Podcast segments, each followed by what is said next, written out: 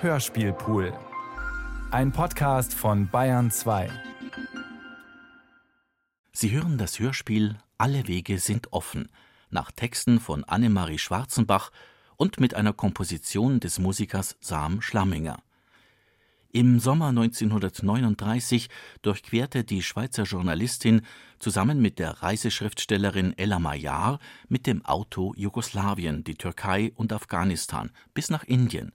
Die Sammlung von Texten, die aus dieser Reise hervorgingen, bildet die literarische Vorlage des Hörspiels. Annemarie Schwarzenbach wurde 1908 in eine reiche Schweizer Industriellenfamilie geboren.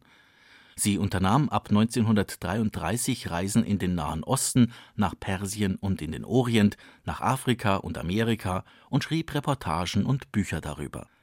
1942 starb sie mit erst 34 Jahren an den Folgen eines Fahrradunfalles in der Schweiz.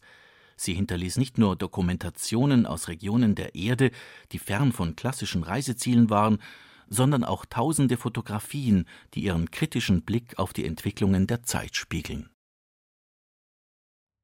Man hatte uns von den Balkanstraßen erzählt, und es ließe sich ein Kapitel darüber schreiben, leicht und gern.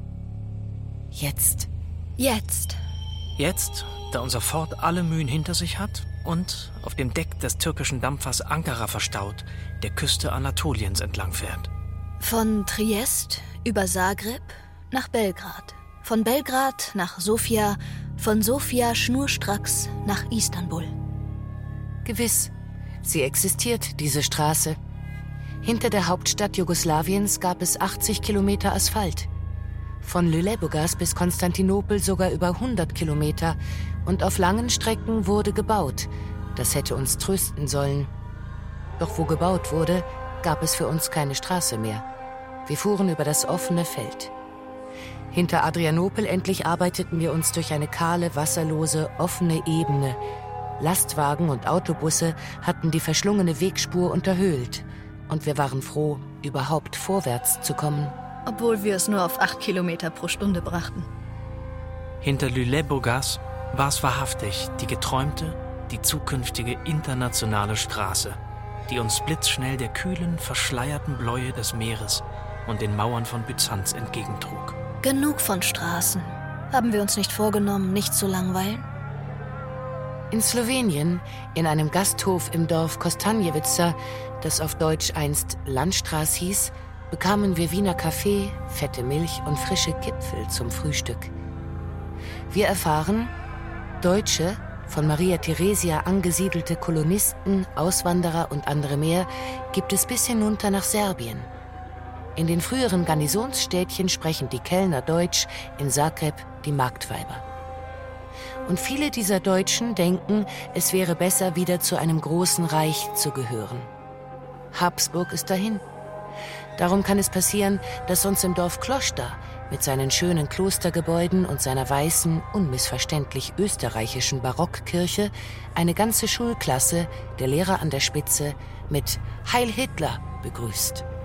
Dafür fragt uns eine alte Bäuerin, während wir im Schatten unter ihrem Kirschbaum ausruhen, ist es wahr, dass der Hitler bis hier herunterkommen wird? Sie ist aus ihrer böhmischen Heimat ausgewandert. Sie muss hart arbeiten. Aber sie hat zu essen und sie möchte ihren Frieden.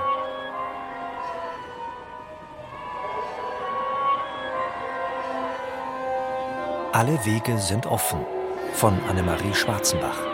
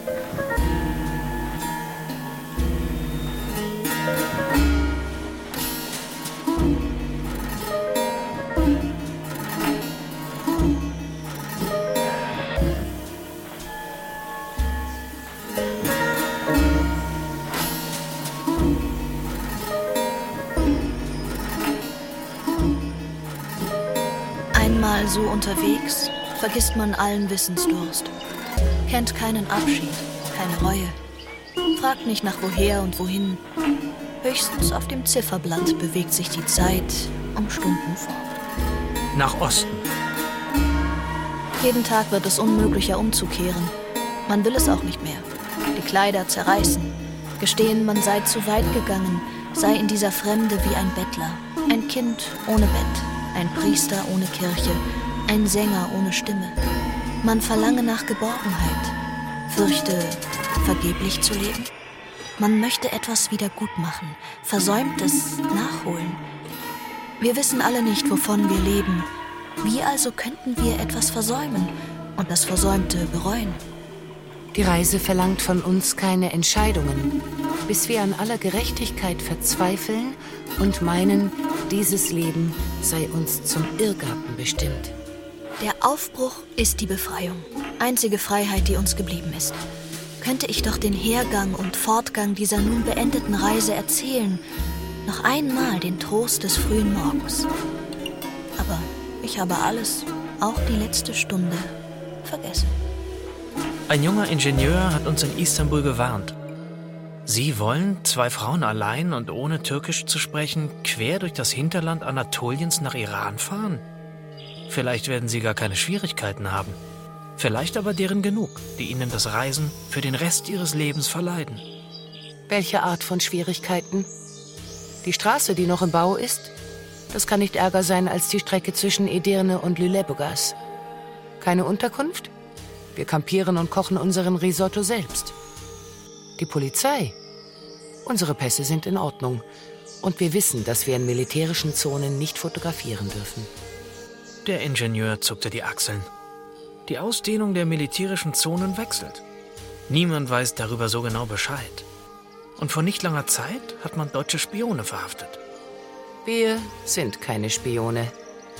Wir haben weder für Soldaten noch für Befestigungen viel übrig. Aber warum ist die Straße noch nicht fertig? Vergessen Sie nicht, unser Präsident ist, wie sein großer Vorgänger Kemal Atatürk, in erster Linie Soldat. Wir brauchen Bahnen, bevor wir Straßen brauchen. Außerdem haben wir kein Öl wie unser Nachbarstaat Iran. Aber wir haben Kohle. Wir gleiten auf dem weißen, leise stampfenden Dampfer Ankara durch den Bosporus. Und der Wasserweg zwischen grünen, ansteigenden Ufern ist so lieblich, dass man Mühe hat, sich an die ganz anders geartete, im großen Spiel um Krieg und Frieden schwerwiegende Bedeutung dieses Namens zu erinnern. Der Dampfer legt vor kleinen Häfen an, vor Inebulu und Sinop, vor Samsun und Kherson.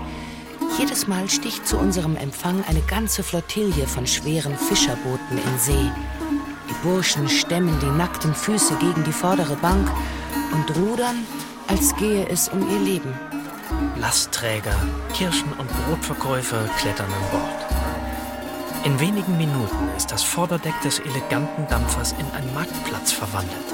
Und unser Ford-Auto dient als Warenablage und Verkaufsbude. Auf dem Trittbrett sitzt der Händler mit seinen runden, flachen Broten. Vom Gepäckgestell aus hält ein vergnügter Junge rosafarbiges Eisfeil. Am 20. Juni 1939 haben wir Istanbul verlassen. Am 23. in aller Morgenfrühe liegt der Dampfer vor dem weißen Städtchen Trabzon. Wie sie wohl unseren Wagen ausladen, frage ich mich. Und wirklich, die Methode ist einzigartig. Sie legen Strohpolster unter die Räder, dann trägt ein Kran den heftig schwankenden Wagen über die Reling bis hinunter in ein von zwei Männern gerudertes Boot, wo die Vorderräder auf einer Bank landen.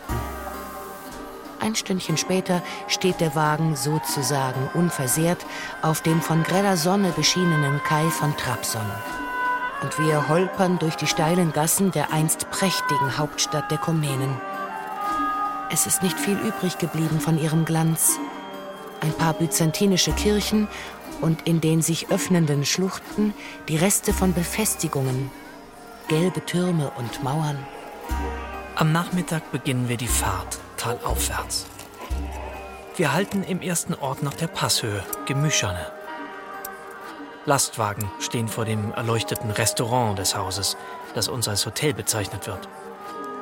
Man führt uns die enge Treppe hinauf, stellt uns eine Petrollampe in das Zimmer, welches leer ist, bis auf drei eiserne Bettgestelle mit schweren, gesteppten, in nicht sehr saubere weiße Hüllen eingenähten Decken. Wir bekommen unten im Lokante Eier zu essen und eine Suppe aus saurer Milch, Kräutern, viel Fett. Das Stück Leber, das Ella Maya verzehrt, wurde ihrer Meinung nach in Petrol gebraten. Am Nebentisch sitzen unrasierte Männer beim Raki. Einer von ihnen ist Architekt, ein anderer Straßenbauingenieur. Das sind die Berufe, welche die neue Türkei braucht. Sie fahren nach Erzurum und noch weiter? Sie werden sehen, die Straße ist teilweise fertig und überall wird gebaut. Ein riesiges Land liegt vor uns. Wir haben die Küste verlassen, die sanfte Luft, den schönen Himmel, die an das Mittelmeer erinnerten und uns damit noch verbanden. Nachts. Die Tür haben wir mit einer kurzen Kette und einem an der Schwelle befestigten Haken verschlossen, begehrt ein Polizist Einlass und nimmt uns die Pässe ab.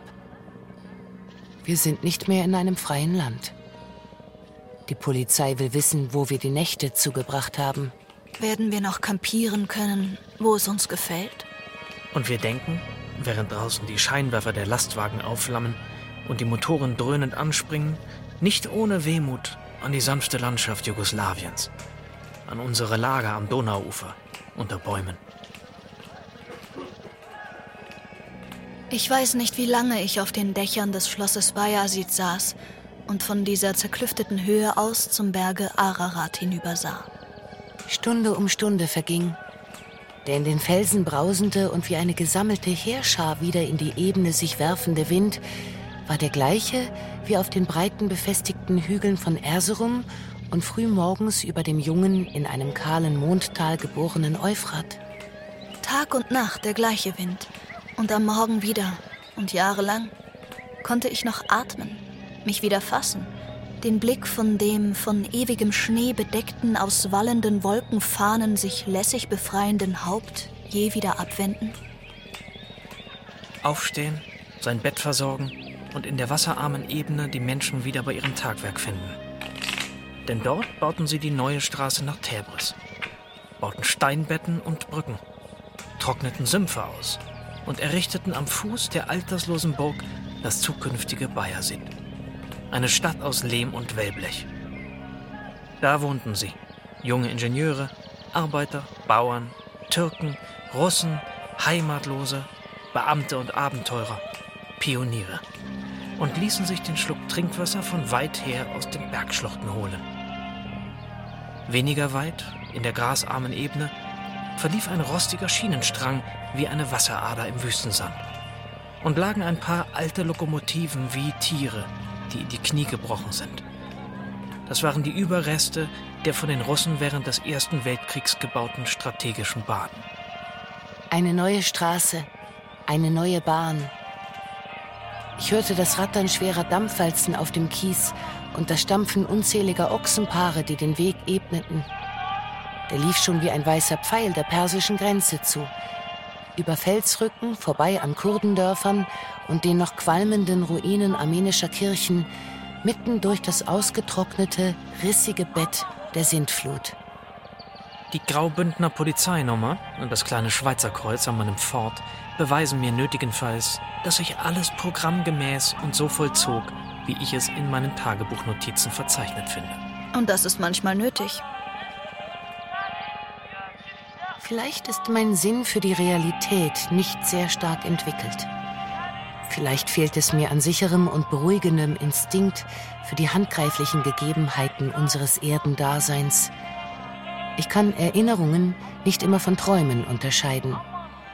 Und oft verwechsle ich Träume, die in Farben, Gerüchen, plötzlichen Assoziationen wieder lebendig werden, mit der unheimlich heimlichen Gewissheit eines Vorlebens, von dem mich Zeit und Raum nicht anders und besser trennen als ein leichter Schlaf in der Frühstunde.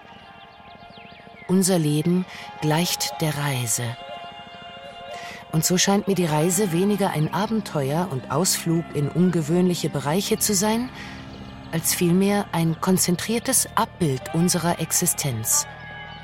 Ansässig in einer Stadt, Bürger eines Landes, einem Stand oder Gesellschaftskreis verpflichtet, einer Familie und Sippe angehörig und verwachsen mit den Pflichten eines Berufs, den Gewohnheiten eines aus allen diesen Gegebenheiten gewobenen täglichen Lebens, fühlen wir uns oft allzu sicher, glauben unser Haus für alle Zukunft gebaut, sind leicht verführt, an eine Beständigkeit zu glauben, die dem einen das Altern zum Problem macht, dem anderen jede Veränderung äußerer Umstände als Katastrophe erscheinen lässt. Wir vergessen, dass es sich um einen Ablauf handelt, dass die Erde in ständiger Bewegung ist und dass wir von Flut und Ebbe, Erdbeben und Ereignissen weit ab von unserem sicht- und greifbaren Umkreis mit betroffen werden. Bettler, Könige, Figuren des gleichen großen Spiels. Wir vergessen es, um uns nicht fürchten zu müssen.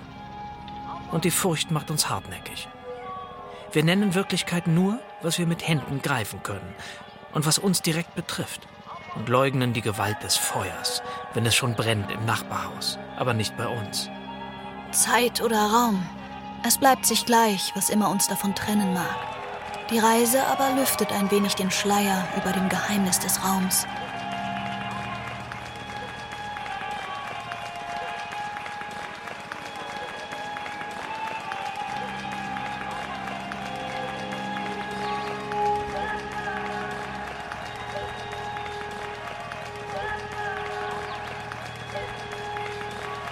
Eine Choleraseuche hält uns in Iran fest.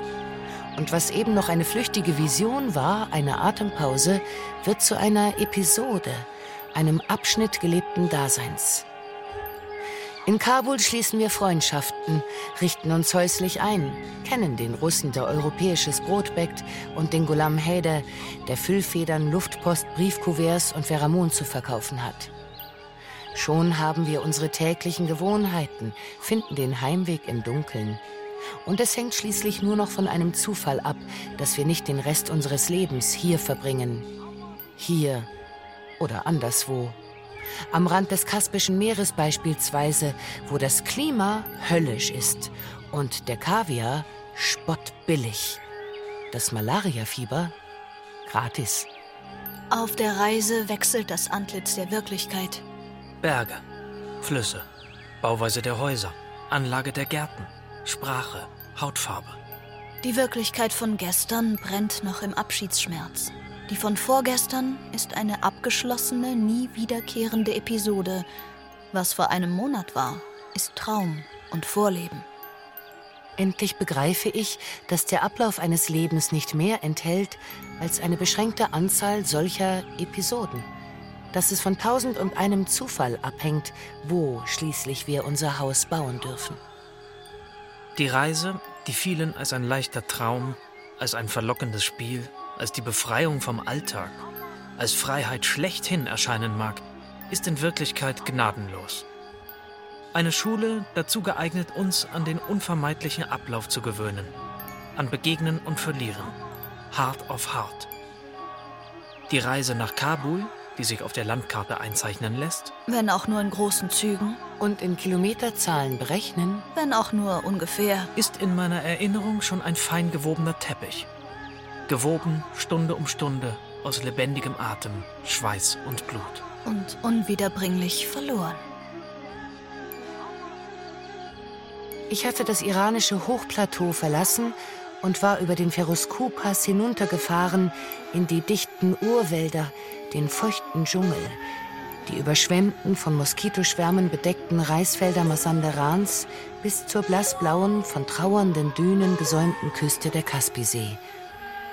Fruchtbares, melancholisches, aus Frühleben, Träumen und den Erinnerungen letzter Jahre vertrautes Land, wo der Schah Baumwollspinnereien, Mustergüter und Tabaktrocknereien errichten ließ. Auf der Straße ging ein blondbärtiger Mann in hohen Stiefeln die Hacke über der Schulter. Ich hielt den Wagen an. Der Mann, blauäugig, antwortete karg auf Russisch. Er war von drüben gekommen, aus Russland, mit anderen Muschiks.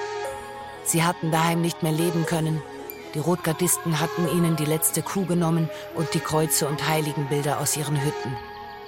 Jetzt hatten sie hier in Iran ein neues Dorf. Es gab Schwarzbrot und Honig. Ob wir welchen kaufen wollten? Aber es gab keine fahrbare Straße zum Dorf. Und dem Russen war es recht, als wir uns trennten. Und ich meinen geraden Weg fortsetzte. Nach Osten, einem weiten Horizont entgegen.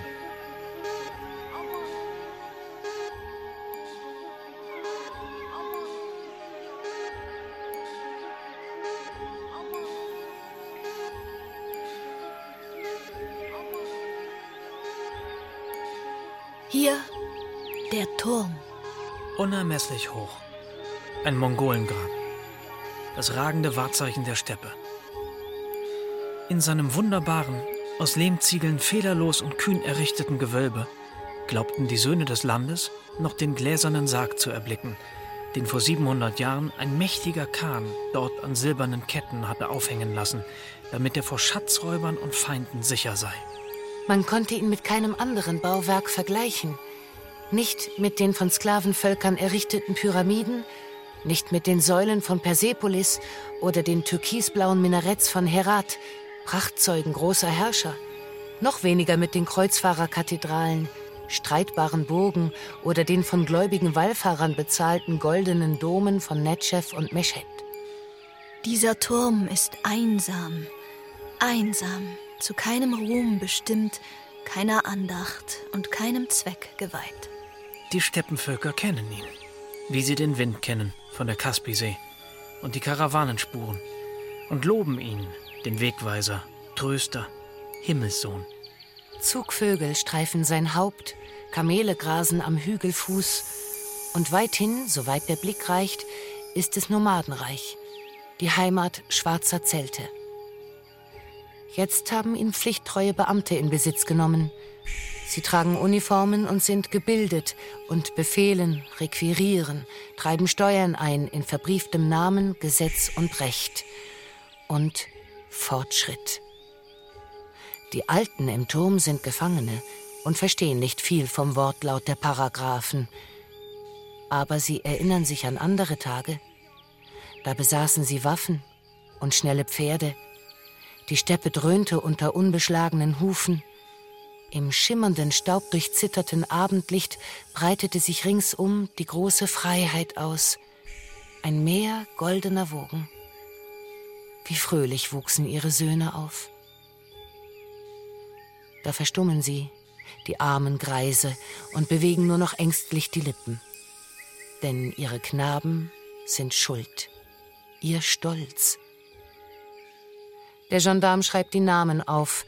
Die gefangenen Väter nicken geduldig und fast zärtlich. Ja, dieser Ali Askjasch, der ist mein Sohn.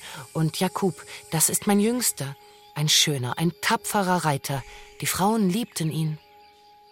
Der Uniformierte wird ungeduldig und schreibt auf, schreibt auf wie ein Schriftgelehrter und Pharisäer.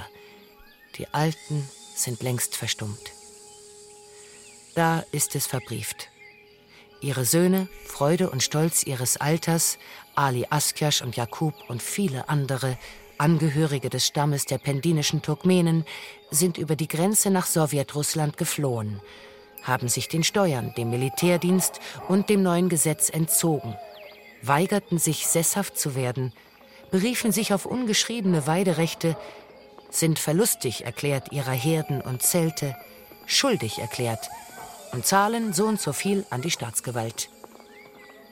Ihr aber, unselige Väter, werdet verantwortlich gemacht und festgehalten, bis jener dunkellockige Jakub zurückkehrt und bereut. Die Kreise haben nicht lesen und schreiben gelernt. Sie lassen sich die Hand führen und unterzeichnen ihre Schuld. Man wird in der Turkmenensteppe bald keine schwarzen Zelte mehr finden, keine bunten Satteltaschen, Teppiche, Zeltstreifen, keine unbeschlagenen Pferde. Dafür Baumwollfelder, Tabaktrocknereien, Textilfabriken, auch Schulen und Spitäler, Kasernen. In einem Dorf nahe der russisch-iranischen Grenze, im Westen lag bleich das Ufer des Kaspischen Meeres, im Osten der Horizont der Turkmenensteppe, traf ich zwei blonde Gesellen, die sich anboten, den geplatzten Reifen meines Wagens zu flicken. Sie brachten mir Tee und Melonen, bereiteten Werkzeug aus, machten sich fleißig an die Arbeit. Sie waren Russen und hießen Ivan und Piotr. Sie kommen von Gumba di Gabus, dem Mongolenturm? fragten sie mich. Sie hatten den Turm nie gesehen, aber sie wussten, dort war die Grenze ganz nahe. Die Grenze zu Sowjetrussland, ihrer Heimat. Seid ihr Flüchtlinge? fragte ich. Gewiss doch, Flüchtlinge, fromme Russen. Man wollte uns drüben zwingen, unserem Glauben abzuschwören. Man wollte uns in eine Baumwollkolchose stecken, zusammen mit armseligen, halb verhungerten Nomaden. Da liefen wir weg. Ivan und Piotr haben Malariafieber und wohnen in einer alten Karawanserei mit einem Samovar, einem goldenen Ikonenbild. Es geht ihnen nicht gut. Sie haben Heimweh. Aber sie verstehen ihr Handwerk und montieren emsig, schweißtriefend mein repariertes Rad. Nach Afghanistan, fragen sie. Vielleicht ist es dort anders, besser, ein gelobtes und freies Land.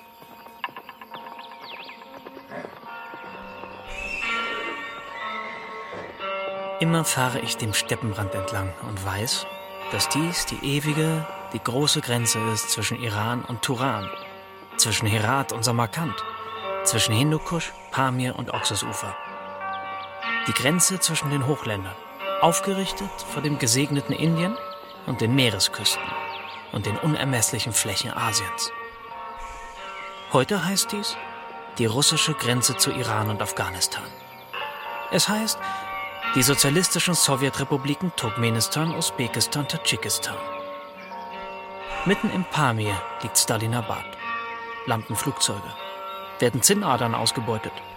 Mitten in der großen wüstenähnlichen Steppe werden Kanäle gezogen und Felder bebaut. Der Emir von Bukhara lebt als Flüchtling und erblindet in einem afghanischen Dorf bei Kabul. Seine Getreuen, Nomaden, Bauern, Feudalherren folgen ihm über den Amudarya und nehmen ihre Schafherden mit sich. Ein Strom von Flüchtlingen ergießt sich über die Grenze nach Afghanistan, wird aufgenommen, sesshaft gemacht, Land in der Wüste Seistans, Land im Hindukusch, Weiden, staatliche Baumwollfelder und Zuckerfabriken in afghanisch-Turkestan. Wohin man sich wendet, der Fortschritt ist unterwegs. Organisation ist notwendig. Der Staat wird allgewaltig. Man lernt lesen und schreiben, erhält Bürgerrechte, zahlt Steuern, tut Militärdienst, baut Straßen und stellt Kanonen auf. Aus dem modernisierten, fortschrittlichen Iran flüchten namenlose Nomaden über die Steppe, die ihre Heimat ist, und wissen nicht, was sie drüben in Sowjetrussland erwartet. Aus den asiatischen Sowjetrepubliken fliehen Tausende nach Süden, über den Oxusstrom, und werden vom afghanischen Staat aufgenommen. In neue Fabriken geschickt, bezahlt, angesiedelt, dem neuen Proletariat zugesellt. In Meshed sagte mir ein junger Iraner, als er hörte, dass wir mit unserem Ford-Auto nach Afghanistan weiter wollten, ein Kamel ist langsamer als ein Pferd, aber es kommt sicherer ans Ziel. Zwei Tage später blieben wir im Sand stecken, auf einer Strecke im Niemandsland nahe den iranisch-afghanischen Grenzposten, wo keine einzige Autospur zu sehen war. Es handelte sich, genau betrachtet, nur um 20 Meter Sand. Aber jeder Meter kostete uns viel Schweiß und nahezu eine halbe Stunde. Wir hätten gern, wenn kein Pferd, so doch ein Ochsenpaar zur Verfügung gehabt. Kein Wunder also, dass wir heute in Herat angekommen allen Grund hätten, ein Augustfeuer anzuzünden. Wäre es dafür nicht schlechthin zu heiß. Von den gelben Hügeln im Norden der Stadt weht unablässig ein erbarmungsloser Wind, wir schließen alle Fenster, um den Mittelraum unseres kleinen und völlig schattenlosen Hauses einigermaßen kühl zu halten. Einen Monat lang dauert der Wind, sagen uns die Herater. Dann beginnt ein angenehmer Herbst. Deshalb ist es besser, den Nachmittag über zu schlafen und den Abend abzuwarten. Unser Wagen hatte ziemlich viel hinter sich. Sandsturm, Distelwüste und mit großen Kieselsteinen angefüllte Flussbette. Außerdem ließ ich ihn gestern noch und gerade vor dem Haus des Mudir wo wir einen Besuch gemacht hatten, linker Hand über ein trügerisches Lehmbrücklein in einen ziemlich tiefen Graben fallen. Der Meistermechaniker betastet die Federn, lächelt und verspricht, sein Bestes zu tun. Ich schaue ihm ein Stündchen lang zu. Danach ist es auf dem Heimweg schon beinahe heiß. Also warten wir auf den Abend. Wenn der Wagen fertig wird, fahren wir vielleicht noch nordwärts und übernachten irgendwo im Gebirge, wo es Schatten, gutes Wasser und schwarze Nomadenzelte gibt. Die Abende hier in Herat sind nicht eben kühl, aber von goldener Farbe. Und der Mond schwebt bleich über dem Rand der alten zerfressenen Stadtmauern aus gelbem Lehm und segelt dann zu den blauen Bergen, den fantastisch gezackten Ausläufern des Hindukusch. Die Basargassen füllen sich mit weißen Turbanen und würdigen Kulas. Und die Straßen, die vor die Stadt hinausführen, werden sanft erschüttert vom raschen Trab hübscher, feuriger Pferde vor zweirädrigen Gadis. Sie streben zur Fichtenallee und zur Gartenoase im kahlen Hügelland. Dort oben stauen sich Kamele großer Karawanen und die Glocken dröhnen. Ein junger Pole besucht uns, der einzige Europäer in Herat, vom Staat angestellter Ingenieur, um Straßen und Brücken und Häuser zu bauen. Haben Sie Zeitungen? fragt er gleich. Wissen Sie, was in der Welt vorgeht? Beim Himmel, nein. Wir wissen so wenig wie er. Gerade noch konnten wir das Datum errechnen. Es ist der 1. August 1939. Was macht die Politik? Aber wir sind vor der Politik davongelaufen. Weit genug, murmelt der junge Pole. Weit genug.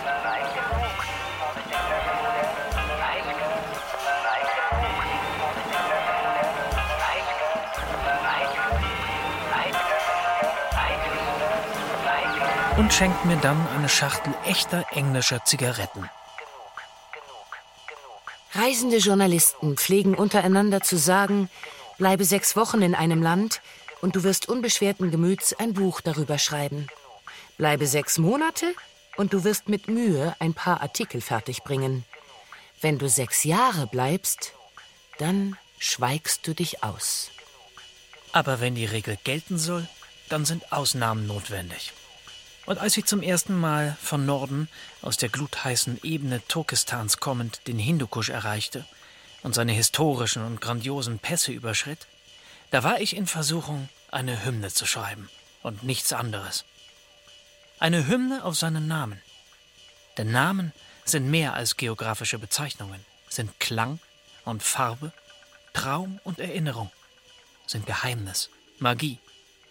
Und es ist nicht etwa ernüchternd, sondern ein wunderbarer Vorgang, wenn man sie eines Tages wiederfindet, beschwert mit Glanz und Schatten, Feuer und kalter Asche der Wirklichkeit. Die Hymne auf das Ende einer Mondnacht und die Straße, die sich zwischen bröckelnden Lehmmauern hindurchwand und die in bleicher Hitze agonisierenden Gärten hinter sich ließ, in einer langen, lichtlosen Dämmerung aufwärts führte, durch ein Tal mit flachen, nackten Abhängen um im plötzlich und herrlich hervorbrechenden Morgenschein Haibak zu erreichen. Haibak.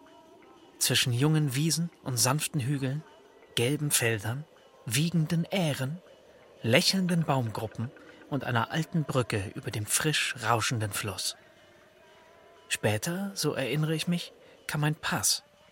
Und dann die feuchte, heiße Niederung von Pul Ichumri, voller Mückenschwärme, Wildenten und Wasserbüffel.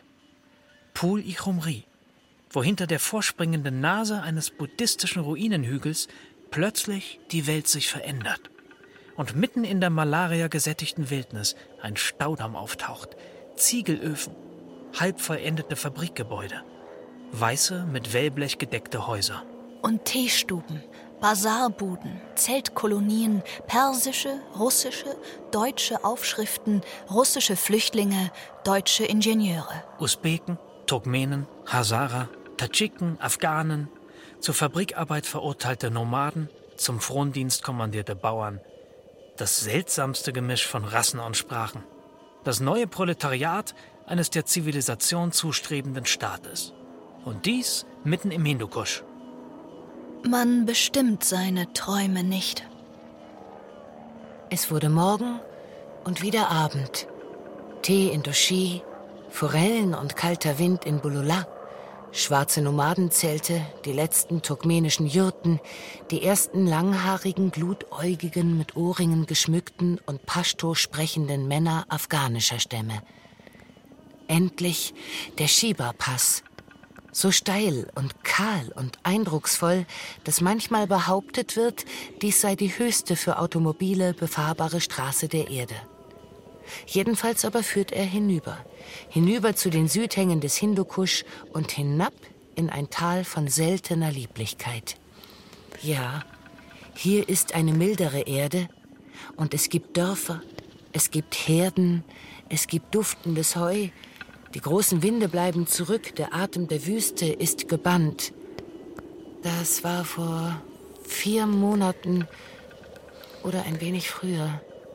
Ich glaubte damals, es sei meine einzige, meine endgültige Begegnung mit dem großen Hindukusch.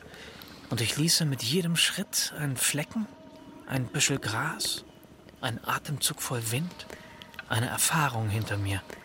Für immer. Man bestimmt seine Träume nicht und ich wagte es nicht, mich umzublicken nach den versinkenden Schneegipfeln, als ich in die Ebene einbog. Es ist nicht an mir, Gruß und Abschied zu bestimmen und die Grenze zu ziehen zwischen Wirklichkeit und Vision.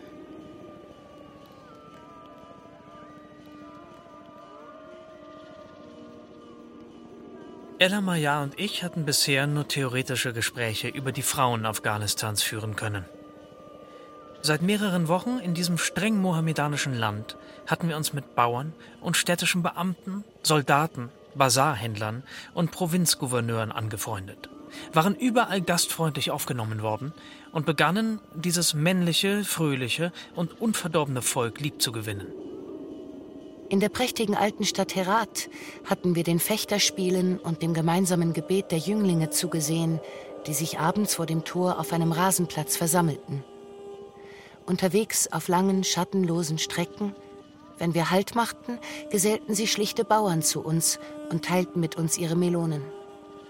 Nie hatten wir es nötig, unser Zelt aufzuschlagen und unsere Suppe selber zu kochen. Wir wurden in den Dörfern vom Bürgermeister begrüßt, mit Tee und Trauben bewirtet. Am Abend führte man uns in schöne Gärten. Aufmerksame Diener trugen den Pilaf, das einheimische Reisgericht, auf und während wir aßen, kam der Gastgeber mit seinem Gefolge, um uns seinen Besuch zu machen und unterhielt sich oft lange und eingehend mit uns. Aber wir schienen in einem Land ohne Frauen zu sein. Wir kannten wohl den Chador, das alles verhüllende Faltengewand der Mohammedanerinnen, das mit der romantischen Vorstellung vom zarten Schleier orientalischer Prinzessinnen wenig gemein hat. Es umschließt eng den Kopf und ist vor dem Gesicht wie ein Gitterchen durchbrochen und fällt dann in weiten Falten bis zur Erde. Kaum die gestickte Spitze und den schiefgetretenen Absatz der Pantoffeln freilassend. Wir hatten solche vermummten, formlosen Gestalten scheu durch die Basargassen huschen sehen und wussten, dass sie die Frauen der stolzen, frei einherschreitenden Afghanen waren, die ihrerseits die Gesellschaft und das fröhliche Gespräch liebten und den halben Tag nichtstuend im Teehaus und Bazar verbrachten. Aber diese gespenstischen Erscheinungen hatten wenig Menschliches an sich. Waren es Mädchen? Mütter? Greisinnen? Waren sie jung oder alt? Froh oder traurig? Schön oder hässlich? Wie lebten sie? Mit was beschäftigten sie sich? Wem galt ihre Anteilnahme, ihre Liebe oder ihr Hass? In der Türkei auch im Iran hatten wir Schülerinnen, Pfadfinderinnen, Studentinnen gesehen. Auch selbstständige, erwerbstätige Frauen oder solche, die auf sozialem Gebiete etwas leisteten und bereits das Gesicht ihrer Nation mitbestimmten, aus dem Leben dieser Nation nicht mehr wegzudenken waren. Wir wussten, dass der junge König Amanullah von einer europäischen Reise zurückgekehrt in Afghanistan überstürzte Reformen eingeführt und versucht hatte, dem Beispiel vor allem der Türkei zu folgen. Er war zu rasch vorgegangen. Am meisten warf man ihm die Emanzipation der Frau vor. Während einiger Wochen war in der Hauptstadt Kabul der Chador gefallen. Dann brach die Revolution aus. Die Frauen kehrten in den Harem in ihr streng abgeschlossenes häusliches Leben zurück und durften sich auf der Straße nur noch im Schleier zeigen. Waren die Ansätze zur Freiheit vergessen? Die wenigen Wochen des Jahres 1929 aus dem Gedächtnis der Frauen verschwunden? Als wir einmal Gäste eines jungen, aufgeschlossenen und klugen Gouverneurs irgendwo im Norden waren, wagte Ella die Frage. Unser Gastgeber hatte viel Verständnis für die Notwendigkeiten des afghanischen Staates gezeigt und hatte davon gesprochen, wie der Bau von Straßen das Land dem Verkehr öffnen werde, wie dann Industrien eingeführt, aber auch Schulen und Spitäler eingerichtet würden. Konnte man die Frauen von einem solchen Programm des Fortschritts ausschließen? Mussten sie nicht teilhaben am neuen Leben und befreit werden aus der abstumpfenden Beschränktheit ihres Daseins? Der Gouverneur antwortete uns ausweichend. Als wir höflich fragten, ob wir seine Frau besuchen dürften, sagte er zwar zu, fand dann aber eine Ausrede. Erst in Kaisar, einem kleinen Oasenort in der nördlichen Provinz Turkestan, wurden wir zu unserer nicht geringen Überraschung vom Hakim Saib, dem Herrn Bürgermeister selbst, ohne viel Umstände durch ein Pförtchen in den inneren Garten seines Hauses geführt. Den Garten seiner Frauen und Töchter. Zwei junge Mädchen in Sommerkleidern, das dunkle Haar von einem luftigen, zarten Schleier eingehüllt, kamen uns lächelnd entgegen. Sie waren beide auffallend schön. Und schön war auch die stattliche, ernst und freundlich blickende Mutter, die uns unter den großen Bäumen begrüßte, wo Teppiche ausgebreitet waren. Obwohl die Mädchen kaum ein Wort Französisch konnten und wir nur ein paar Brocken Persisch, unterhielten wir uns doch ganz lebhaft. Sie brachten uns einen hellblauen Seidenstoff und eine Schere und wollten, dass wir ihnen ein Kleid zuschnitten. Wir wagten uns aber nicht daran und versprachen, ihnen von Kabul aus französische Zeitschriften mit Schnittmustern und Modebeilagen zu schicken. Kabul war für die Frauen von Kaisar schon die große Welt, die Zivilisation. Und doch waren sie, zu Hause natürlich, im Lesen und Schreiben unterrichtet worden und wussten, wo Indien, Moskau, Paris lag. Ja, sogar die Schweiz war ihnen ein Begriff. Aber sie hatten nie eine Reise gemacht. Sie konnten sich nicht vorstellen, dass sie jemals weiter gelangen würden als bis nach Masar-e-Sharif, der Hauptstadt von Afghanisch-Turkestan. Hatten sie überhaupt den Wunsch, die Welt kennenzulernen, ein anderes Leben zu führen? Oder würden sie immer im schattigen, von hohen Lehmmauern umschlossenen Garten von Kaisar bleiben, unter der patriarchalisch strengen Aufsicht ihrer Mutter und Herrin? Gegen Abend, als es ein wenig kühler wurde, ließ uns der Hakim rufen. Der kleine blonde Jakub durfte uns bis zum Auto begleiten. Die Mädchen blieben an der Gartenpforte zurück. Es waren zweifellos kluge, ja begabte und anmutige Mädchen. Wir erinnerten uns an ihr Lächeln, an ihren wachen und freundlichen Gesichtsausdruck. Nur die junge Schwiegertochter hatte manchmal herb und fast böse dreingesehen, während sie ihren Säugling aus der Hängematte nahm und ihm die Brust gab. Sie war hier in der Familie ihres Gatten eben doch unter Fremden, hatte keinen eigenen Hausstand und hatte keinerlei Freiheit noch Rechte. Wenn diese Mädchen den Garten verließen, trugen sie den Chador und sahen die Welt draußen nur durch das durchbrochene Gitterchen, das ihr Gesicht neugierigen Männeraugen verbarg. Ein solches Leben konnten wir uns kaum vorstellen. Aber waren diese Frauen etwa besonders unglücklich? Man kann nur begehren, was man kennt. War es richtig, nötig, sie zu bilden und aufzuklären und ihnen den Stachel der Unzufriedenheit zu geben? Wir lernten bald, dass diese Frage sich gar nicht stellt. Wir mögen heute in Europa skeptisch geworden sein gegenüber den Schlagworten von Freiheit, Verantwortung, gleichem Recht für alle und dergleichen mehr. Aber es genügt, die dumpfe Knechtschaft von nahem gesehen zu haben, die aus Gottes Geschöpfen freudlose, angsterfüllte Wesen macht. Und man wird die Entmutigung abschütteln wie einen bösen Traum. Und wieder der Vernunft das Wort reden, die uns auffordert, an die schlichten Ziele eines menschenwürdigen Daseins zu glauben und sich dafür einzusetzen. Afghanistan entwickelt sich heute nach jenen fatalen Gesetzen, die man Fortschritt nennt und deren Verlauf man nicht aufhalten kann. Als wir von Kabul aus die versprochenen Schnittmuster nach Kaisar schickten, leisteten wir auch einen winzigen Beitrag zu den Folgen dieser Gesetze. Wir bekämpften den Chador.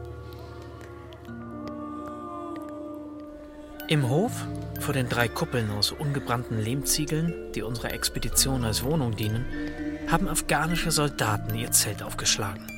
Die Soldaten, es sind ihre drei, tragen Wickelgamaschen, aber keine Strümpfe und niedrige einheimische Schnabelschuhe. Sie tun keinen Schritt, ohne sich Gewehr und Patronengürtel kreuzweise über die dürftigen Schultern zu hängen.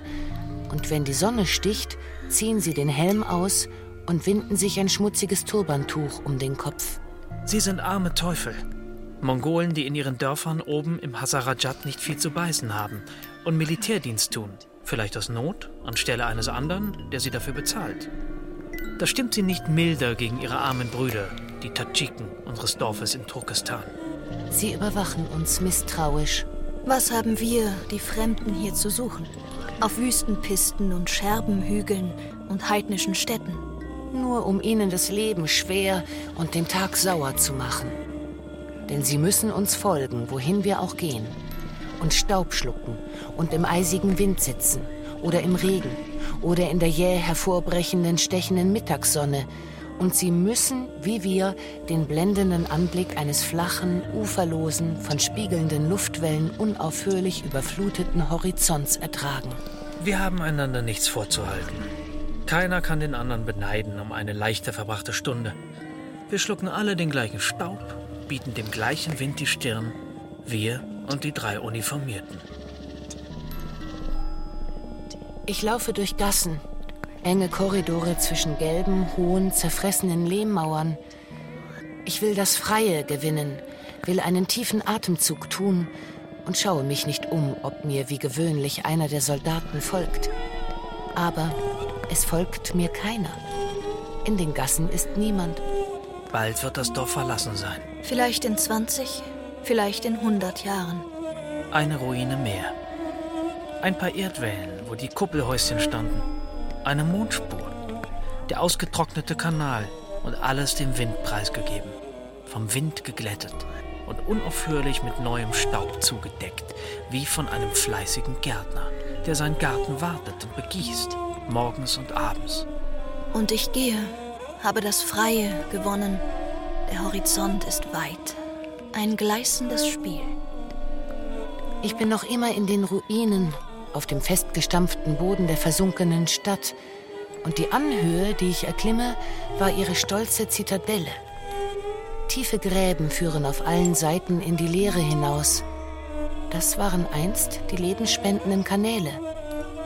Sanfte Grabhügel verteilen sich wie die kleinen Wogen der steigenden Flut. Einst Häuser, Scheunen und Ställe. Große Vierecke zeichnen sich ab.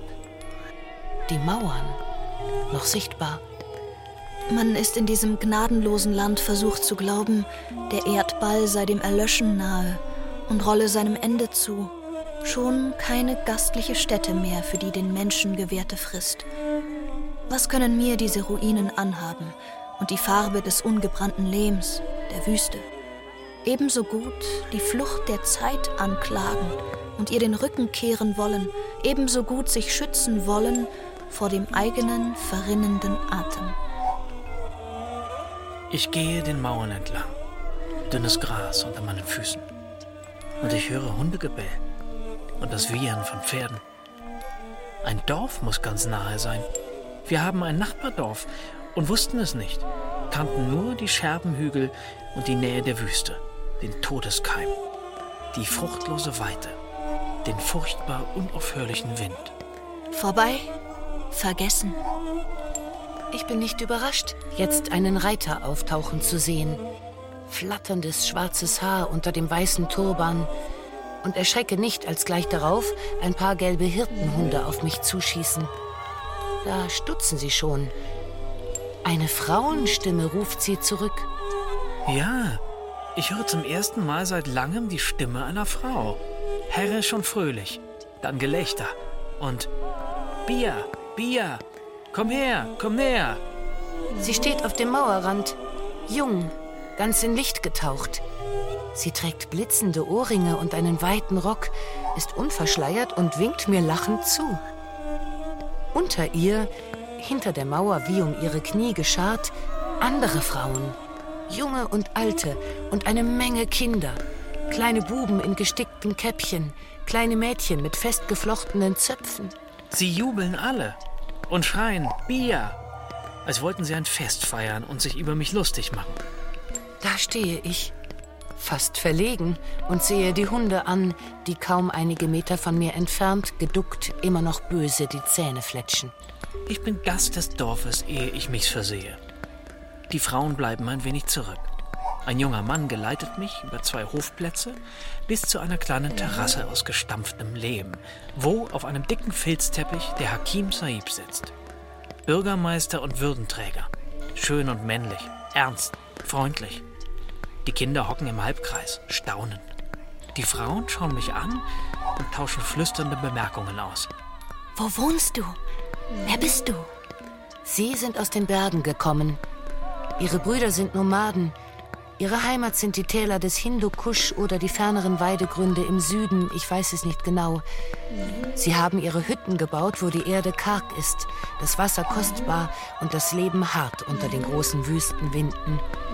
Sie haben sich ihr gutes Brot und ihre stolzen Pferde bewahrt und den unverschleierten Anblick ihrer Frauen. Vielleicht sind sie ebenso arm wie unsere Tadschiken oder ärmer. Denn genau betrachtet gibt es in diesem Dorf weniger Wasser, weniger Bäume, weniger Felder. Man kann es kaum noch eine Oase nennen. Und die Gewalt der Wüste ist die gleiche. Welche Gastfreundschaft, welches Loblied des Daseins. Es ist Abend geworden. Der Wind scheint mir sanfter. Ich mache mich auf den Heimweg. Und das Wiehern der Pferde aus dem Nachbardorf begleitet mich. Wie konnten Sie reisen? Wie haben Sie sich Nahrung beschafft? Wo haben Sie geschlafen? Ist Ihnen nie etwas Unangenehmes passiert? Immer sind es die gleichen Fragen, die an uns gerichtet werden, seitdem wir den berühmten Khyberpass überschritten und die wohlbehüteten englischen Siedlungen Indiens erreicht haben.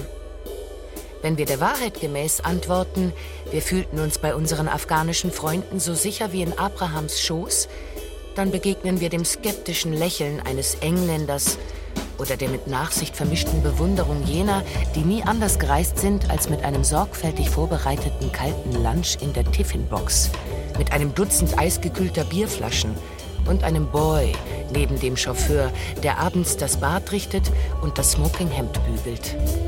Denn die Briten sind die konservativste Nation der Erde. Sie können es nun einmal nicht vergessen, dass die wilden Gebirgsstämme Afghanistans vor 100 Jahren den aus Indien einmarschierten englischen Truppen mehrere Niederlagen beigebracht. Die völlig geschwächte Expeditionsarmee während ihres verzweifelten Rückzugs zum Khyber überfallen und so grau sich niedergemetzelt haben, dass dieses Ereignis noch heute als eine der größten Katastrophen des British Empire gilt. Und wenn sie auch die Sicherheit der Khyberstraße garantieren, von Sonnenaufgang bis Sonnenuntergang soll dort kein Schuss fallen und jedermann ungefährdet reisen können, so darf doch nach Ansicht der englischen Behörden keine Dame den Pass überschreiten, ohne von einem Gentleman begleitet zu sein. Dennoch sind wir, zwei Frauen allein, ohne Boy und Chauffeur, ja sogar ohne Gentleman, dort unterwegs gewesen. Wir besaßen keine eisgekühlten Bierflaschen, keine Schusswaffen wir verstanden kaum einige Brocken Persisch. Nie fragte man uns nach einem Pass. Nie wurde ein Ausweispapier für unseren Ford mit dem Graubündner Nummernschild verlangt. Ein einziger unangenehmer Zwischenfall ereignete sich im Hindukusch in einem Nomadenlager auf 2500 Meter Höhe. Während Ella Mayar und ich Salben für entzündete Augen und aufgesprungene Hände Chininpillen gegen Fieber und Bärendreck gegen Husten und bösen Blick austeilten, während die Frauen scheu lächelnd ihren schwarzen Schleier zurückschlugen und uns die von irgendwelchen Übeln befallenen Babys brachten, stahl uns ein Witzbruder einen unserer Leica-Apparate aus dem Wagen, den er nach Geheiß des Stammes Ältesten bewachen sollte. Es war ein Fall, der gegen die Regeln der Gastfreundschaft und gegen alle unsere Erfahrungen verstieß. So entschlossen wir uns, beim greisen Oberhaupt der Nomadenzelte, dem Malik, bittere Klage vorzubringen. Der Weißbart schien ebenfalls bekümmert und kannte offenbar seine Pappenheimer. Einer der jüngeren Männer machte sich eilig davon und brachte nach wenigen Minuten den Apparat zurück. Er erklärte, Sein Söhnchen, der nichtswürdige Bengel, habe ihn entwendet. Der Stammesälteste beschimpfte den Schuldigen mit dröhnender Stimme, spuckte einige Male energisch aus und lud uns dann zur Versöhnung zum abendlichen Reisgericht ein. Das peinliche Ereignis ging schnell vergessen und wiederholte sich übrigens nicht. Im ersten Dorf hinter Herat, im Gebirge, empfing uns der Bürgermeister mit zahlreichem Gefolge und bewirtete uns in einem kühlen Zimmer im Inneren seines festungsähnlichen Hauses. Die Trauben, die er uns aus seinem Garten holen ließ, waren süß, feinhäutig und noch warm von der Sonne. Am Abend langten wir in Kalainao an und wurden von Soldaten durch den kleinen Bazar bis zur Residenz des Gouverneurs geführt. In einem von hohen Lehmmauern umschlossenen Blumengarten wies man uns ein neues, offenbar noch nie bewohntes Gästehaus an, brachte uns zuerst Tee und dann die ziselierte Schale mit der schön geschwungenen Schnabelkanne, welche der Diener geschickt zum Händewaschen anbot. Alsdann saß der junge Diener wartend im Garten, beobachtete unaufdringlich jede unserer Bewegungen, unsere Wünsche erratend. Da öffnete sich ein Mauerpförtchen und im Fackelschein kam eine kleine Prozession auf uns zu. Bediente im weißen Turban, den Pilav auftragend, ein Reisgericht mit Huhn, gekochtem und gebratenem Schaffleisch, Schüsselchen mit Gemüse waren dabei, dazu runde, flache Brote, Trauben, Melonen, Pfirsiche, eine ganze Schlaraffentafel herrlichster Früchte. Der Gouverneur, unser Gastgeber, begleitete uns am folgenden Tag mit seinem Wagen durch neue Gebirgstäler bis zu seiner in einem alten Garten gelegenen Residenz von Bala Mogab.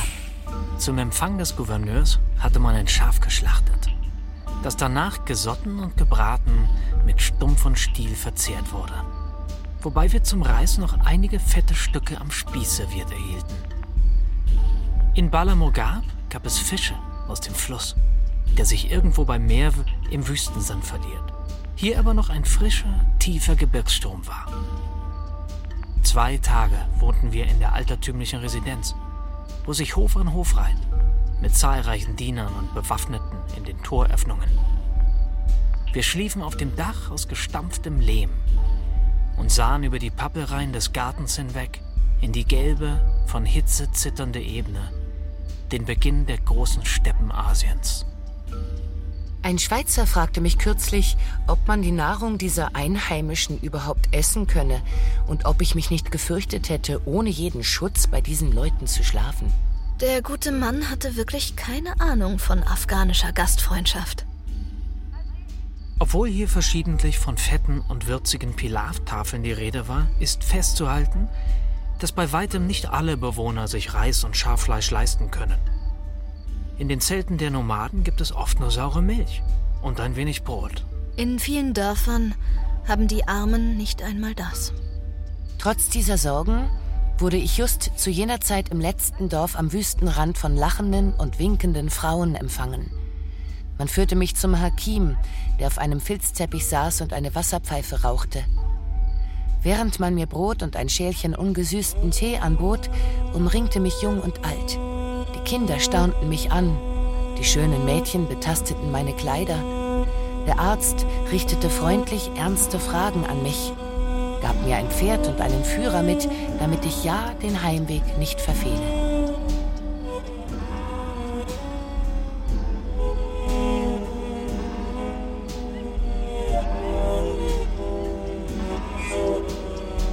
Während vieler Monate habe ich in Afghanistan von diesem Tag geträumt den Tag des Aufbruchs und mir diese Reise ausgedacht. Die Fahrt zum Khyberpass, in die wilden Grenzgebirge Indiens. Und dann, tief unten, am Ende ungezählter kühner Kurven, der Blick auf die Ebene des Fünfstromlandes. Vorbei, Mühsal und Gefahr. Der zu lange, zu einsame Weg. Das zu herbe Klima. Vergessen die von pfeifenden Winden heimgesuchten Steppen Turkestans und ihre von gelbem Sandsturm belagerten Oasen. Überstanden die gewaltige Verlassenheit des Hindukusch, die schneidende Kälte am Schieber, der Anblick karger Köhlerfeuer, schwarzer Nomadenzelte, im Frühlicht erstarrter Lehmdörfer und jene Nacht in der Engschlucht von Doab, die nicht enden wollte. Der Himmel war nur noch ein schmaler, blauer und stahlharter Streifen zwischen düster ragenden Felswänden. Neben dem abschüssigen Pfad, der kaum zwei Schritte breit war, strömte das dunkle Wasser des Kundus. Vergessen. Überstanden. Nüchtern und kalt hob der neue Tag an, ein Dezembertag wie viele andere. Auf den Höhen von Pakman lag Schnee. Sie erhoben sich luftig am Rand der goldgelben Kabul-Ebene und verhießen größere Fernen. Ein Meer von Bergketten und Tälern. Nun war es soweit. Zur längst vorbestimmten Stunde nahm ich also Abschied und fragte mich vergeblich, wie wurde dies bestimmt? Was soll dieser Entschluss? Die mit Bitterkeit gekostete Fiktion unserer Freiheit. Ich gestand es mir im letzten Augenblick. Ich habe diese Stunde nicht vorausgesehen, aber es war zu spät. Der Winter in Afghanistan ist hart. Noch ein paar Wochen oder Tage, dann hätten die Schneefälle den Latterband verriegelt, Lawinen die Straße nach Indien unterbrochen. Dann hätte ich warten müssen. Untätig, unfreiwillig. Was noch? Man sprach in Kabul von den Russen, die vielleicht in Turkestan einmarschieren, über den Hindukusch vordringen, Indien bedrohen würden. Man sprach von Benzinknappheit. War es nicht in letzter Zeit schon vorgekommen, dass keine der drei Tankstellen der Hauptstadt auch nur ein paar Gallonen zu vergeben hatte? Am Kaminfeuer zusammengekauert sprach man von der Schwierigkeit, in der Hauptstadt dieses entwaldeten Gebirgslandes Holz zu beschaffen. Schon waren die Schulen ungeheizt. Im einzigen Hotel warteten ein paar stellenlose Tschechen ohne Pass auf die Erlaubnis, über Indien nach Frankreich zu reisen und in die Legion einzutreten, von der sie gerüchtweise etwas vernommen hatten. Ein Erdbeben erschreckte uns. Mitten in der Nacht flog die Tür meines Zimmers auf. Ein unheimlicher Wind fegte draußen über die froststarren Gartenbüsche. Er kam weder von Norden noch von Süden. Er war wie aus dem Himmel gefallen und gleich wieder verstummt. Allerhand Wolken zogen sich an ungreifbaren Horizonten zusammen. Wir saßen am Radio, hörten von flammenden Dörfern und erfrorenen Bataillonen in Finnland, wir waren weit weg. Der Khyberpass noch offen und wie jeden Herbst zogen endlose Kamelkarawanen, ganze Nomadenvölker mit Zelten und Hausrat von ihren hohen Weiden im Hindukusch hinunter in ihre Winterquartiere jenseits der indischen Grenze. An einem hellen Morgen sah man im Norden, in einem fleckenlosen Himmel, die silbernen Flügel des russischen Fliegers, der gelegentlich den Flug wagte von Taschkent nach Kabul. Ich hatte ein paar bescheidene Wünsche. Dass Mr. Guy ein neues Farbband aus Peshawar für meine Schreibmaschine schickte. Dass die amerikanischen Zigaretten nicht ausgehen würden im kleinen Geschäft neben der Kabulbrücke am Eingang des Bazars. Dass mir ein guter Freund sein gutes, schnelles Pferd leihen würde für die nächste Jagd. Und dass die Erde unter den Hufen weich sein, die Sonne gnädig scheinen würde.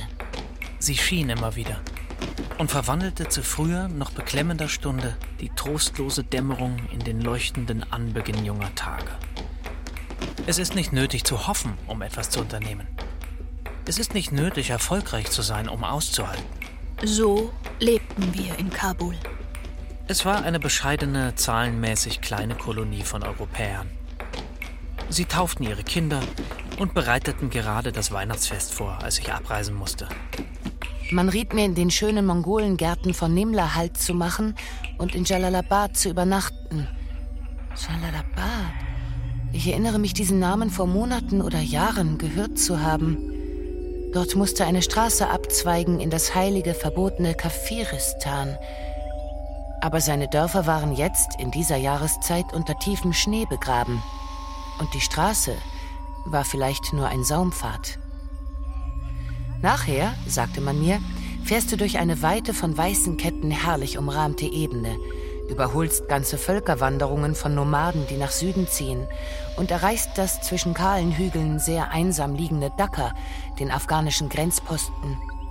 Gegen Mittag schon bist du am Khyber. Es traf alles so ein. Nur hatten sie, die Freunde in Kabul, vergessen mir vom Lataband zu sprechen. Einem bedeutenden Pass, der höher führt und schwieriger, gefährlicher, dramatischer ist als der berühmte Khyberpass. Ich werde ihn nie vergessen. Vielleicht ist es nur die unheilbare Wunde des Abschieds, jene schwer zu beschreibende, gleichsam inhaltslose, nur dem blinden und tauben Mut gewidmete Stunde. Vielleicht ist es jener letzte, der unwiderrufliche und schon vergangene Augenblick, als der freundliche Alte im Turban das Tor aufstieß und ich mir sagte, du musst das Steuer des Wagens fest in der Hand halten. In der Hauptstraße von Kabul ist der Lehm aufgeweicht. Und mich dann wiederfand auf der Heerstraße Alexanders und keine Träne vergoss, keinen Blick rückwärts wandte. Ob es nützlich ist, diesen Weg zurückzulegen, Meile um Meile und so weiterzuleben, unwiderruflich. Die Haine der mongolischen Gärtner in Nimla, in Mondlicht getaucht. Dann wieder Ödnis. Der immer vergebliche, immer erneuerte Mut.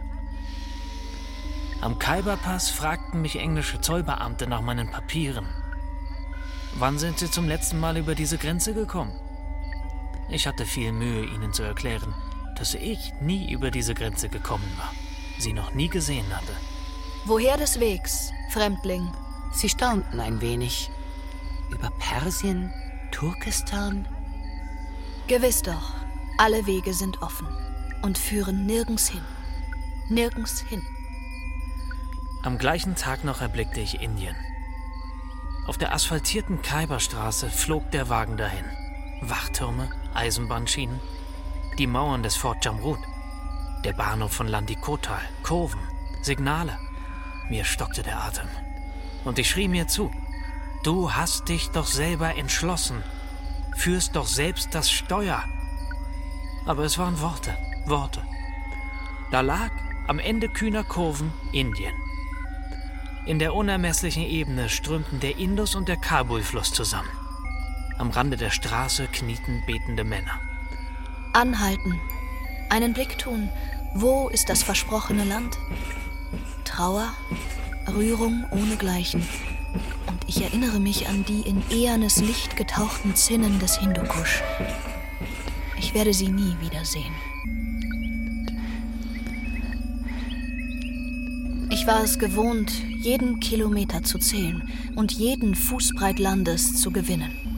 Vom Simplon-Pass und den Ebenen Italiens, den Hügeln Jugoslawiens, den Donaubänken und bulgarischen Rosenfeldern bis zu den glänzenden Toren, Türmen und Menschen Istanbuls, vom Schwarzen Meer und dem lieblichen Ufer von Trapezunt bis zum Fuß des einsam in die Wolken Anatoliens ragenden Ararat, vom Felsenstädtchen Maku bis zum blauen Gebirge von Tebris und zum ewigen schneegestreiften Gipfel des Demavent, von den heißen, in Fieberdunst gehüllten Niederungen der Kaspisee bis zum einsamen Mongolengrab am Rand der Turkmenensteppe.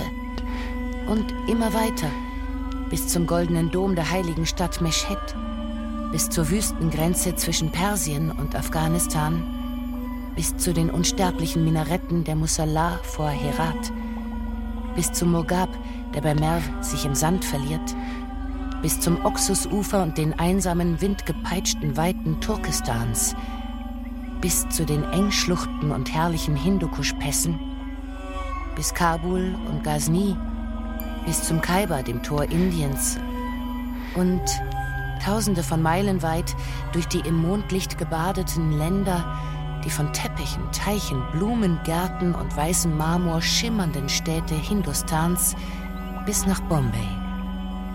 Dort war das Meer und das Ende meiner Reise.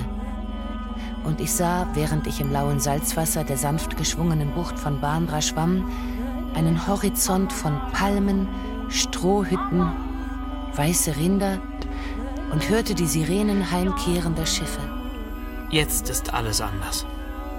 Ganz anders. Die Geduld erschöpft, der Wille gelähmt wie im Traum. Und der Mond ist untergegangen. Der Dampfer stampft sich seinen Weg westwärts. Aden, Mokka, Massaua, Rotes Meer oder Suezkanal, Port Said. Nur Stationen am Wege. Nur Namen, bedeutungslos, sich verflüchtigend. Wie viele Meilen, wie viele Tage, wie viele Papierfähnchen auf der meinetwegen imaginären Weltkarte? Aber es ist heiß, die Luft bleiern, der Schlaf schwer. Und die Stunden streichen über das Deck, über mich hinweg, sind ohne wirklichen Gehalt. Ich zähle an den Fingern. Vier Tage seit Bombay. Und höre einen sagen, der neben mir an der Reling lehnt und sich das nachtschwarze Meer anschaut. Morgen sind wir in Aden. Ein trostloses Nest. Es lohnt sich nicht an Land zu gehen. Wie lange wir bleiben? Niemand weiß es. Vielleicht zwei Stunden, vielleicht zwei Tage. Jawohl, das kommt vor. Es hängt von den englischen Hafenbehörden ab. Es ist Krieg. Aden liegt an der Südwestecke Arabiens, am Eingang des Roten, nicht des Toten Meeres, zwischen Asien und Afrika und ist eine höchst wichtige Festung des britischen Weltreichs. Als ich erwachte, musste es das gewöhnliche Schauspiel sein. Morgennebel, ein wenig gelb am Horizont des von Dichtern gepriesenen Meeres und eines neuen Tages trauernde Wiedergeburt. Da sah ich Felsen. Und das Stampfen der Maschine setzte aus. Die Sonne mochte aufgegangen sein. Die unzuverlässigen, dauernd in Sprüngen sich verändernden Schiffsuhren zeigten 8 Uhr, aber der Himmel war grau. Die Schwefelglut verbarg sich hinter einer Herde dichter Wolken. Und die Felsen schienen aus einem fürchterlichen Nichts aufgestiegen. Und Ehren, schwarz, keine glückliche Küste, diese erste Sicht Arabiens. An Bord unseres Dampfers ging es aufgeregt zu. Den deutschen Passagieren wurden die Pässe abgenommen, Engländer patrouillierten in kurzer Khakihose und Tropenhelm, die Italiener taten sich mit Papieren wichtig und verweigerten jede Auskunft. An Land gehen, auf eigene Gefahr und den Fotoapparat in der Kajüte lassen, gefälligst. Die schwarzen Felsen bildeten eine Arena und waren kahl, baumlos, ohne Quellen und schienen keine Schatten zu werfen. In ihren grausamen Schoß gebettet lag diese menschliche Siedlung. Aden.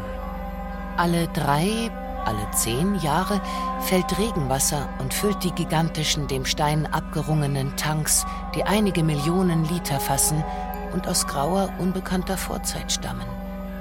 Sie werden heute noch von den schwarzen Kulis benutzt und steigen in von Staudämmen geformten Kaskaden von der Felsenhöhe durch eine Engschlucht bis zum Meer hinab. Mir verschlug es den Atem. Ich war froh, das Freie und die salzige Meerluft zu gewinnen. Einen Whisky, einen arabischen Kaffee, ein französisches, pseudo-englisches Gebäck, eine Camel-Zigarette. Und alles war zu haben. Die jungen Engländer, den Tropenhelm unter den Arm geklemmt, bestellten Steak und Pommes frites. Die Sonne von Aden brach endlich aus machtlos zergehenden Wolken hervor. Wir fuhren durch das Arabische Meer, das Rote Meer, den Suezkanal und das Mittelmeer. Ich lasse Ozeane zurück, Wasserstraßen, Gebirge, die Weiten Indiens. Ich vergesse den Wüstenrand, den Khyberpass, das gehäufte Maß der Fremde. Ich vergesse. Vergesse. In der ersten Stunde des neuen Tages, im kalten und starken Wind, der schon unsere Heimatküsten erreicht. Ja, in diesem einzigen Augenblick ewig wiederkehrender Reue begreife ich, was uns so erschüttert, ist immer wieder der Morgenglanz des Aufbruchs.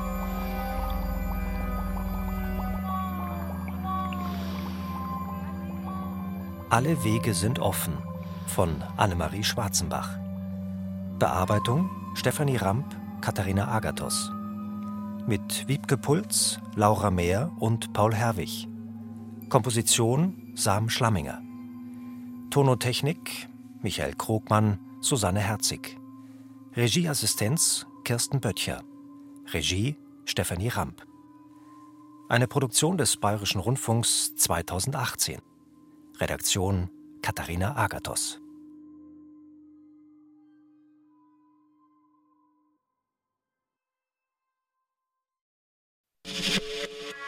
Jede Zeit ist Hörspielzeit. Hören Sie Michael Bulgakows Jahrhundertroman Meister und Margarita als Hörspiel. Das fantastische Abenteuer über eine Liebe, die sogar den Tod überwindet. Sagen Sie bitte, habe ich gestern mit dem Professor für schwarze Magie einen Kontrakt äh, unterzeichnet? Über 35.000 Rubel äh, vielleicht?